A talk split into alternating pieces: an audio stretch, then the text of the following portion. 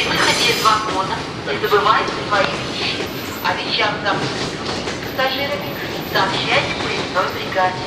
Все замечания и предложения по обслуживанию электропоезда вы можете передать проводнику или старшему проводнику. Желаем вам всего доброго.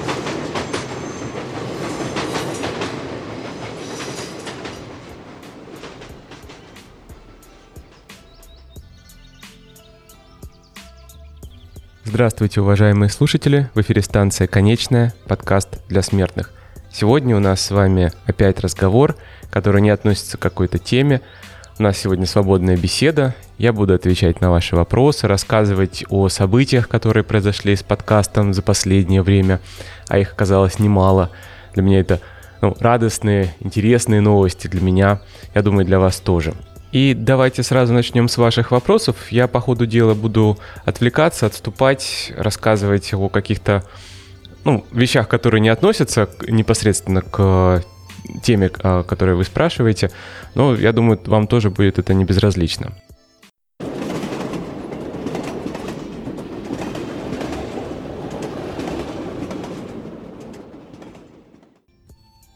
Итак, первый вопрос. Спрашивают, почему не рассказываю подробно, почему не упоминаю о важных темах и персонажах, когда рассказываю о загробном мире в разных религиях, и почему не связываю это с самой религией. Почему не рассказываю об основах. А, для начала скажу, что религия это не тема э, подкаста «Станция конечная». Это тема одна из наравне с психологией, философией и так далее, с другими темами – если вам нужны основы религии, основы мировых религий, истории религии, вы, конечно, можете обратиться к другим источникам, и это я очень сильно рекомендую. Ну, можно, например, найти лекции Зубова Андрея Борисовича. Они есть в разном формате, текстовые, аудио, даже видеолекции есть. Если найдете видеолекции с наглядным материалом, будет очень здорово, потому что там много нужно показывать, а не рассказывать.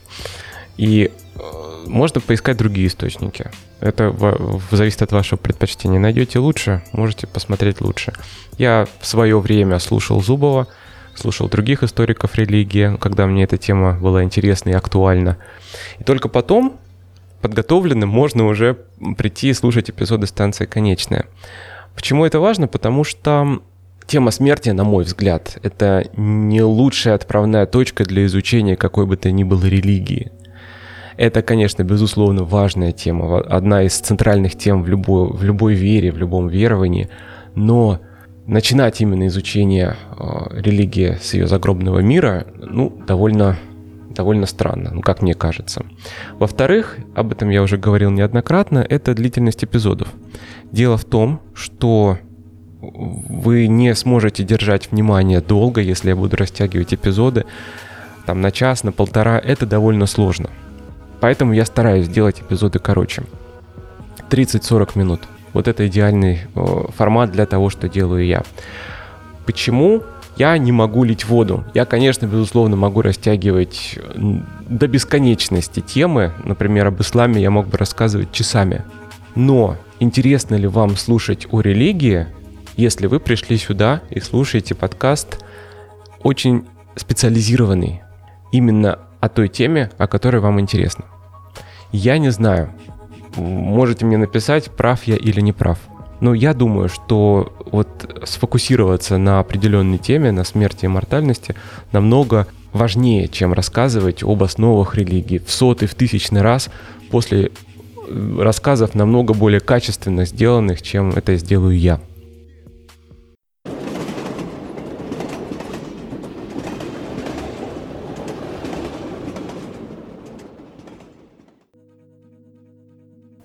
Следующий вопрос. Страх перед смертью личный и страх перед смертью другого – это разные вещи? Да, безусловно, на мой взгляд, это вещи разного порядка. Страх перед смертью личный – я уже делал эпизод, можете послушать вообще страх смерти. Так вот, страх перед смертью личный для меня – это страх физической кончины в первую очередь и страх неизвестности, что там за гранью лежит, что меня там ждет. Будет ли там праведный суд, последний суд над моей душой, или там ничто, не бытие. И вот здесь возникает вопрос. Для меня лично на втором месте э, стоит страх утраты личности, то есть полное растворение собственного «я» в ничто. Это то состояние, которое вы не можете себе представить вообще. Вот э, как, когда вас нет, это очень сложно э, переживаемый опыт в некоторых психических состояниях при жизни, и его невозможно вообразить, если вы его не пережили. Так вот, для меня здесь э, такой вопрос стоит. Что более сильно, страх неизвестности или страх утраты личности? Это что касается страха перед смертью личной. Теперь давайте поговорим о страхе перед смертью другого. Ну, я здесь умствовать не буду, потому что сколько бы я об этом не думал, все уже передумано и сказано до меня. Я, наверное, соглашусь с Фрейдом. По-моему, это сказал Фрейд – он говорил, что наш страх перед смертью другого — это результат инертности нашего мышления, так скажем, да? Когда человек, близкий нам, уходит, мы горюем, проявляем э, абсолютно различные стандартные, нестандартные реакции на это явление. Но все эти реакции, они порождены неспособностью психики очень быстро перестроиться, принять то, что уже случилось нам приходится переживать снова и снова, потому что мы, к сожалению или к счастью, наделены разумом и памятью. У животных э, этот процесс происходит тоже, но он у них кратковременный в большинстве случаев, в подавляющем большинстве. Конечно, есть собаки, которые умирают после того, как скончался их хозяин от тоски. Они не могут пережить это расставание. Для них это потрясение. Это коренной, коренная э, перемена образа жизни. У людей точно так же происходит. У них коренная перемена образа жизни, потому что этого человека рядом больше нет. Это если мы уже потеряли человека. Если мы думаем о том, как мы будем жить без этого человека, вот у нас близкий, знакомый заболел, и мы знаем, что, возможно, он умрет. Как с этим жить? Этот страх имеет, опять же, на мой взгляд, другую природу. Дело в том, что человеческая жизнь, если сравнивать ее с жизнью других биологических существ в нашем мире, довольно долгая. И за это время мы, как живые существа, наделенные разумом и памятью, опять же, привыкаем к определенным обстоятельствам, существующим вокруг нас. Привыкаем к тем людям, которые нас окружают. И вот когда вы представляете, что один из них уходит, это меняет картину вашей жизни – образ вашей жизни тоже. Вот если вы сейчас, прямо сейчас проведете такой мысленный эксперимент, представьте, что рядом с вами нет одного из близких. Просто вот он ушел. Что вы ощущаете? У вас тревога появилась, страх, печаль. Проанализируйте эти эмоции и чувства. Потому что, когда, не дай бог, конечно, чтобы этого э, не произошло как можно дольше, если человек уйдет, вы будете переживать другие эмоции. У вас горевание будет основным тем, что вы будете переживать. Как вы будете его чувствовать и как вы будете переживать, это другой вопрос. Но вот те ваши ощущения, которые вы ловите сейчас, они не совпадут с тем, что произойдет на самом деле с вами. Самое важное сейчас, вот прямо сейчас, когда вы провели этот мысленный эксперимент, теперь, пожалуйста, вспомните голос близкого, дорогого вам человека или услышьте – или просто подойдите с ним поговорите, послушайте звук голоса. Если у вас он не зафиксирован, у вас есть пожилые родственники, например, которых вы не записывали на видео или на аудио, сделайте это обязательно. Потому что после их ухода у вас не будет такой возможности. Вспоминать голос ушедшего, не имея его, это очень мучительно. Вам захочется поговорить с ним. Вы захотите вновь что-то обсудить, услышать его слова, то, как он думает, его мнение, просто услышать звуки, вот э, то, как он произносит слова, его интонации. Это очень важно. После того, как вы послушаете эпизод, найдите время, побеседуйте с близким вам человеком, запишите его голос.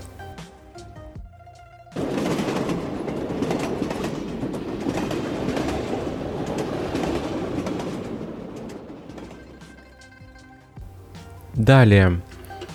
Вы не делаете анонсов новых эпизодов. Какие у вас планы? Ну, здесь мне нечего скрывать. я уже об этом говорил, сейчас я работаю вплотную над буддизмом, над темой буддизма в разных его проявлениях, э, начиная с истоков, начиная с Индии, заканчивая дзеном.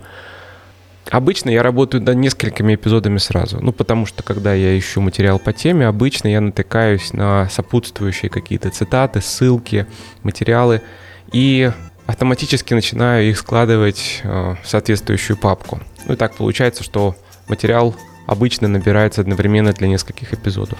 И план эпизодный, он у меня расписан на несколько выпусков вперед. И так получается, что об определенных вещах я не могу вам рассказать, просто потому что э, нужны какие-то предпосылки для э, этого повествования. Ну, так же, как вот получилось с Акхори. Если бы я поставил просто этот эпизод, вдруг внезапно, нате, пожалуйста, вот вам культисты Индии, Шива, сожжение, каннибализм, что происходит – нет, для этого всего есть основа. И ее приходится проговаривать.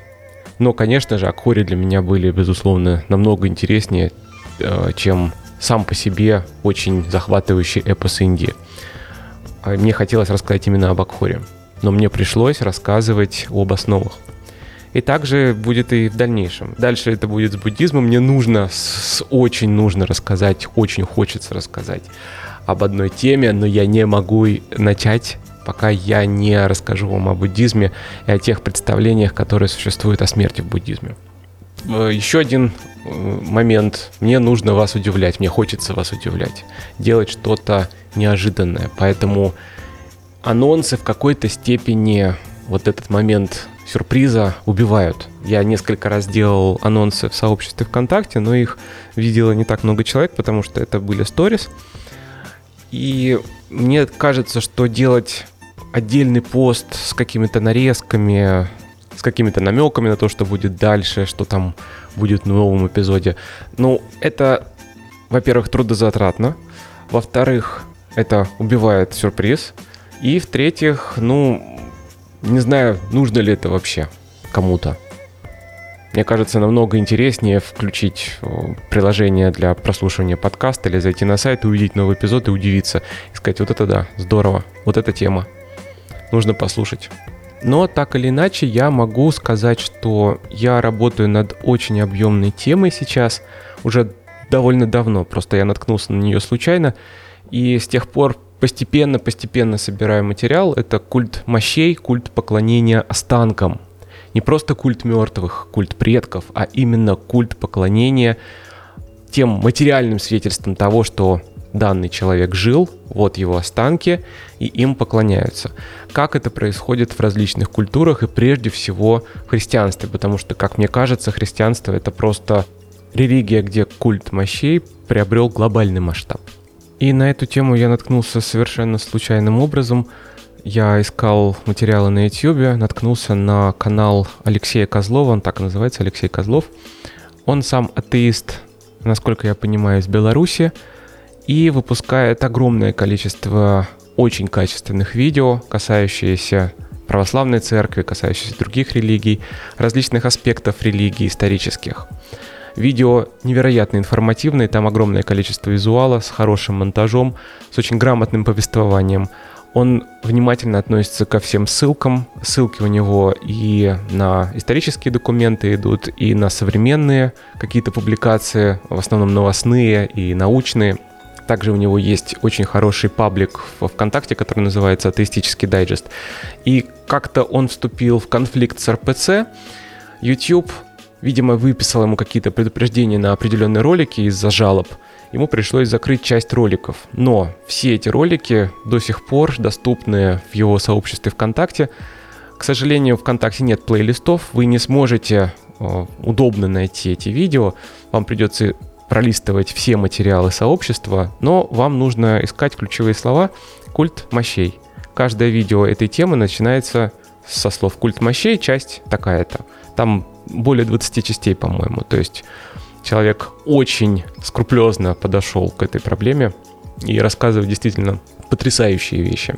Часть этих материалов я, безусловно, буду использовать в подкасте, кроме всего прочего, естественно, потому что просто пересказывать уже готовое неинтересно ни мне, ни вам, тем более, если вы сможете найти первый источник.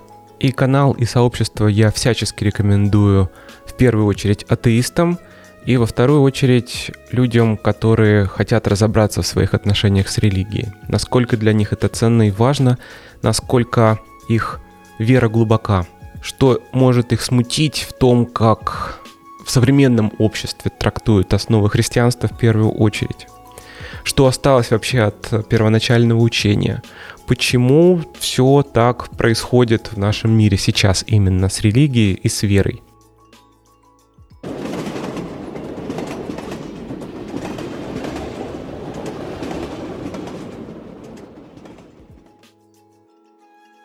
Ну, а теперь я немного расскажу о том, что происходит с подкастом. Он становится популярнее, меня это очень радует. Количество прослушиваний, как я вижу на ста- по статистике, на основном сайте растет, в приложениях тоже слушают активно, в Apple Podcast, в Google Podcast, в других приложениях, которые просто э, трансляции считывают. Это очень здорово. Еще интересная новость. Яндекс Музыка дала отметку популярно у слушателей. То есть не сам сайт назначает, это происходит автоматом, когда достигается определенное количество прослушиваний за определенный промежуток времени. Плюс я попал в официальный, уже вручную составленный плейлист Яндекс Музыка «Страшно интересно». Вы можете это сейчас проверить, зафиксировать. Там, насколько я понимаю, плейлисты меняются каждую неделю, поэтому можете сейчас прямо побежать, посмотреть. Там еще я вроде бы вешу.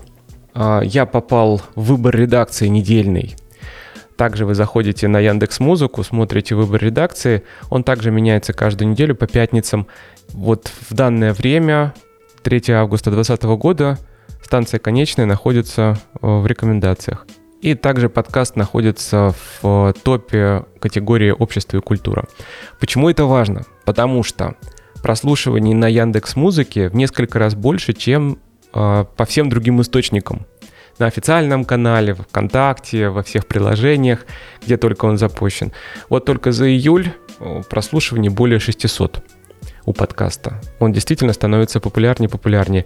Яндекс Музыка, к сожалению, не предоставляет подробной статистики. Они рассылают информационные письма в начале каждого месяца с отчетом о предыдущем месяце, где указано количество скачиваний. Там довольно скудная информация. Они забирают как я понимаю, технически забирает подкаст к себе целиком на сервер. И а, нет прямой трансляции с официального сайта. То есть статистику я не вижу. Они скачивают один раз и потом уже распространяют самостоятельно. В связи с этим всем я очень прошу вас еще раз, в очередной раз, пожалуйста, ставьте оценки в Apple Podcast, ставьте оценки где только можно, а, заходите в сообщество ВКонтакте, ставьте лайки там, пишите комментарии. Это очень помогает для продвижения, для того, чтобы эта информация стала видна все большему количеству людей, чтобы они натыкались на этот подкаст случайно, потому что целенаправленно, к сожалению, довольно мало и ищут информацию о смерти и мортальности именно в таком формате, формате подкаста. Люди обычно случайно натыкаются или по рекомендации. Сарафанное радио работает тоже великолепно. Так что, опять же, рассказывайте своим знакомым, для которых эта тема может быть не безинтересна. Возможно, она чем-то поможет им, поддержит их в трудной ситуации, когда они переживают утрату близкого человека, или в их собственной жизни возникают такие условия, что они находятся на грани. Им нужно как-то приготовиться к уходу или приготовиться смириться с, э, со своим страхом, справиться с ним или смириться с мыслью о смерти. Пожалуйста, рекомендуйте им подкаст, чтобы они слушали, чтобы у них была своего рода психологическая помощь и поддержка вот в таком виде тоже.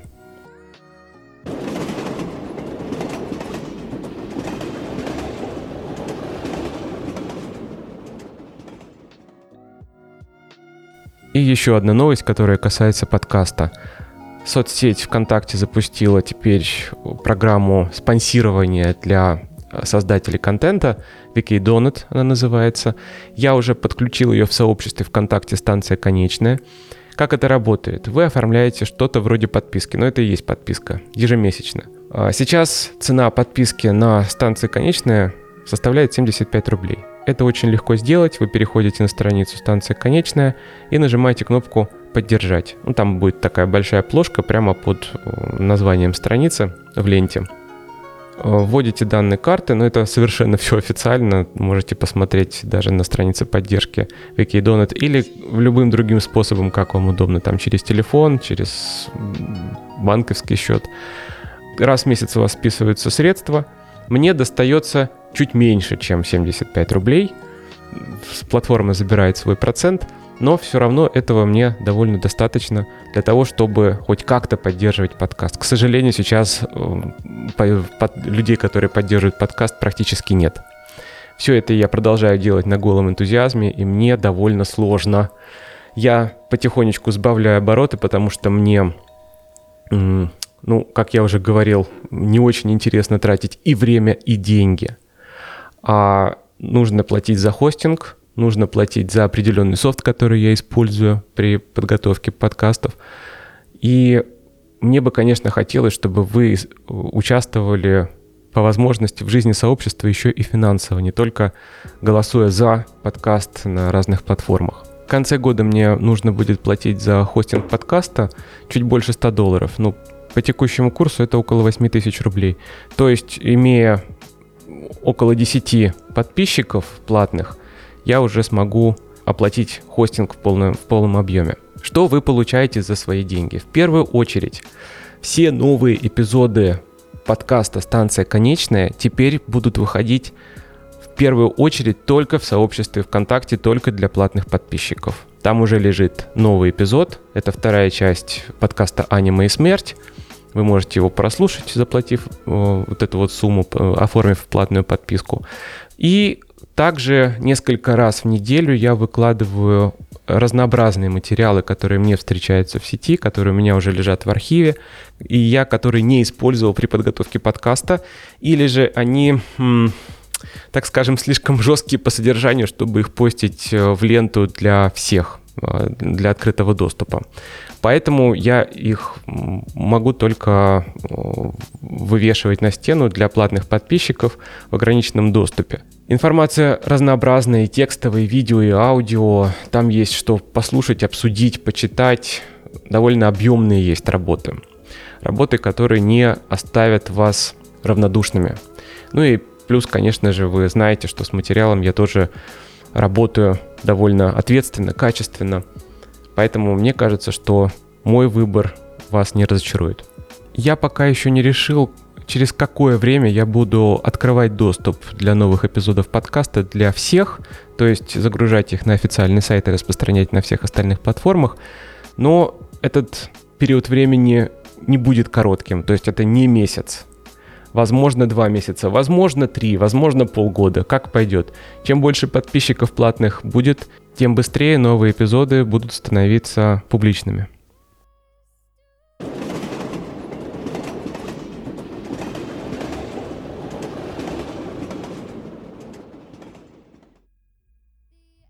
Следующий вопрос. Вы много рассказываете о других культурах и временах, а когда будет эпизод о христианстве и смерти? Никогда. Или очень не скоро. Дело в том, что мое понимание христианства далеко от того, что сейчас принято называть христианством, то, что принято называть официально христианской верой. И это прежде всего, наверное, проблема института. Дело в том, что Библию, э, ее детский пересказ была чуть ли не одной из первых книг, которую я прочитал самостоятельно. И полный перевод, синодальный перевод и перевод уже на современном русском языке я прочел 8 или 10 лет. И впоследствии я очень много обращался к тексту, возвращался к нему, тексту Святого Писания. Но так получилось, что сначала батюшки не дошли до меня, а потом я не дошел до батюшек. То есть для меня а, беседа с батюшкой стала в какой-то момент уже не актуальна. Если бы мне попался очень хороший духовный наставник в свое время, он бы на многие мои вопросы касательно веры, касательно самого себя, своего места в жизни, конечно же, дал бы мне ответы. Но, скорее всего, в этом случае подкаста «Станция конечная» не существовало бы, потому что я не стал бы искать. Мне бы э, темы э, духовные, темы которыми люди очень редко задаются, стали бы, скорее всего, неинтересны, потому что я все вопросы уже давным-давно нашел, мне бы все рассказали и объяснили. С одной стороны, жалко, что у меня не было такого э, духовного учителя. С другой стороны, это меня очень стимулировало для того, чтобы самостоятельно отвечать на все эти, искать ответы на все эти вопросы. В разных-разных традициях, в совершенно в разных уголках мира. И поэтому в своей вере, а я крещенный, я христианин, в своей вере я имею дело только с текстом Библии. У меня нет разговоров с батюшкой. Я не хожу в церковь для того, чтобы исповедаться.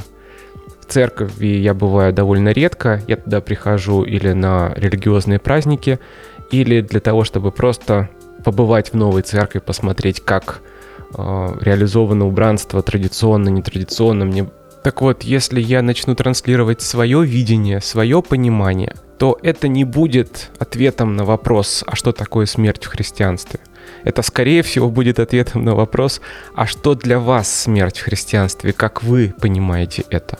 О своем отношении я могу рассказать, но я не, скорее всего, не смогу рассказать без очень длительной подготовки о том, как эту тему освещали многочисленные философы, религиозные философы христианские, потому что я не читал, например, Писание святых отцов. У меня есть текст Святого Писания, и только через Святое Писание я строю отношения с определенными аспектами жизни, в том числе и со смертью. Это если касается христианской традиции, потому что в моей жизни каких только традиций не было. И это, конечно, парадоксально. То есть, будучи адептом одной религии, я могу сказать о ней меньше всего. Не потому, что я не мало знаю, а потому что я боюсь сказать, высказать свое мнение по определенным вопросам, а, так как не владею а, официально принятой информацией, назовем это так. То есть я не могу цитировать святые писания, говорить вот что сказал один философ, что сказал второй философ, что он думал по этому поводу, а что думали другие, почему это неправильно, почему это правильно это всегда очень серьезный, тяжелый диспут. То есть для того, чтобы сделать выпуск о христианстве и смерти, а их будет очень много, кстати, таких эпизодов. Если делать уже христианство, тогда придется брать сначала э, первоистоки, потом католичество, православие, как э, в них реализовывалось по-разному вот это видение отношения. Оно, кстати, различно. Если вам интересно, отношение к смерти в различных течениях христианства не радикально различается, но э, различается. Так вот, этих эпизодов будет очень много потому что тема очень объемная и написано слишком много для того, чтобы э, как-то охватить это все в одном-двух выпусках.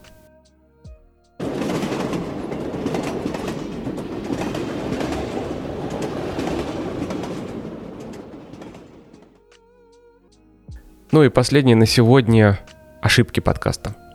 Мне очень приятно, что вы его так внимательно слушаете, замечаете какие-то мои неточности, мои оговорки, мои, мое неправильное произношение некоторых имен, названий.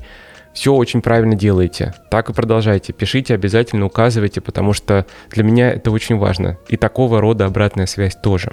Первое, то, что я сам заметил, первая ошибка, когда я рассказывал о Дуате, в загробном мире Древнего Египта, я говорил, что там течет река Стикс. Это не так, конечно. Я имел в виду, что там течет аналог реки Стикс, аналог греческой реки Стикс.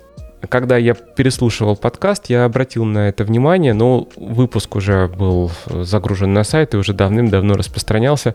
При монтаже я не заметил этой оговорки. Я, конечно, бы ее исправил. Я полез искать, как называется река в Дуате. Вы знаете, еле нашел, потому что нужно было очень опосредованный э, э, поиск вести. То есть я нашел это в совершенно других источниках. Итак, река в Дуате, подземная река, противоположность Нила в нашем мире называется Урн. Вот по этой реке Урн Анубис везет душу к вратам э, подземного царства Древнего Египта. Вторая ошибка была замечена внимательным слушателем. Когда я рассказывал об индийском боге Яме, я упомянула его хромоногости, о том, что хромота — это признак хтонического божества в различных культурах. И провел аналогии с Древней Грецией, сказал, что там Гермес хромой, и, значит, его аналог римский вулкан. Я имел в виду, конечно же, не Гермеса, а Гефеста. Но это была оговорка по Фрейду, кстати. Потому что Гермес, несмотря на то, что он вот такой вот божественный посланник, посредник людей и богов, бог торговли, трикстер во многом, он еще и исполнял роль психопомпа в одной из своих ипостасей. Психопомп — это название, звание бога, который как раз проводит душу в подземное царство. И Гермес как раз был таким проводником души в подземное царство. Кроме Гермеса были еще божества. Это Геката, богиня лунного света, богиня колдовства, и уже знакомые нам Танатос и Гипнос. Вот они были все психопомпами. Так что отчасти я был прав. Гермес является хтоническим божеством, но он, конечно же, не хромой. Более того, вот эта его ипостась, эта роль, она прослеживается не только в мифологии, но еще и в верованиях народов. Например, поминовение умерших сопровождалось жертвоприношениями Гермесу, а в некоторых регионах Греции месяц, в который традиционно совершали поминки, носил название Гермия – и при взаимодействии греческой культуры и египетской произошло очень интересное явление. Во времена римского владычества в Египте произошло, ну, слияние произошло чуть раньше, произошел пик популярности божества с именем Германубис. Да-да, это именно то, о чем вы думаете. Гермес и Анубис из-за того, что они занимались одним и тем же, они были проводниками душ в подземное царство, э, их образы слились и до сих пор сохранились статуи Германубиса. Это человек, только одетый не египетское традиционное одеяние, а в греческое э, одеяние, в тунику, плащ и с жезлом, кадуцеем, волшебным жезлом Гермеса в руке, но с головой собаки или головой шакала. И еще немного о Шиве. Когда я рассказывал о тех именах, которые, которыми величает этого бога, я сказал, что одно из его имен — это Мритью Инджа — это неправильное произношение, каюсь, действительно так. Я воспользовался только одним источником и не перепроверил его. Я не ну, смотрел произношение в других источниках. Правильно, конечно же, это Мритюнджая, то есть побеждающий смерть. Кстати, опять мы говорим о э, совпадении образов разных божеств в различных культурах. У нас есть Иисус, смерть победивший, и у нас есть Шива, побеждающий смерть. Ну что ж, на сегодня все. С вами была станция «Конечная». Мы едем дальше. Помните, жизнь прекрасна.